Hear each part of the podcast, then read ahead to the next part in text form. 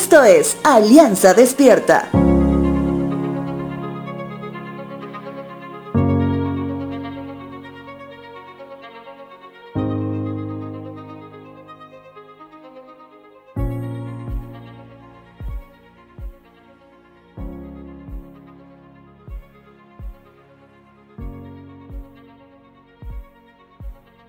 Creo que muchos hijos hemos escuchado la frase que proviene de nuestros padres que dice, cuando seas grande sabrás lo que cuesta ganar ese peso.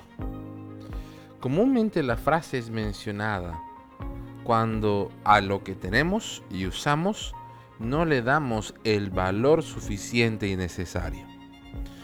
La pregunta hasta aquí es, los hijos que escucharon esa frase habrán aprendido lo que realmente cuesta ganar ese peso?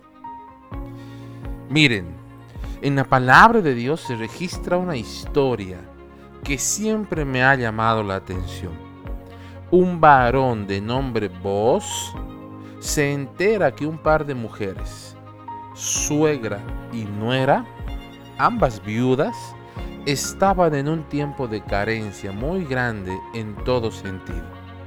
En ese sentido, por medio de este varón Dios da provisión a Ruth y a su suegra. Libro de Ruth, capítulo 2, versos 14 al 16 dice lo siguiente. Después, a la hora de comer, Booz la llamó Ven aquí sírvete de la comida. Puedes mojar tu pan en el vinagre. De modo que Ruth se sentó junto a los cosechadores, y Booz le dio a comer grano tostado. Ella comió todo lo que quiso y hasta le sobró.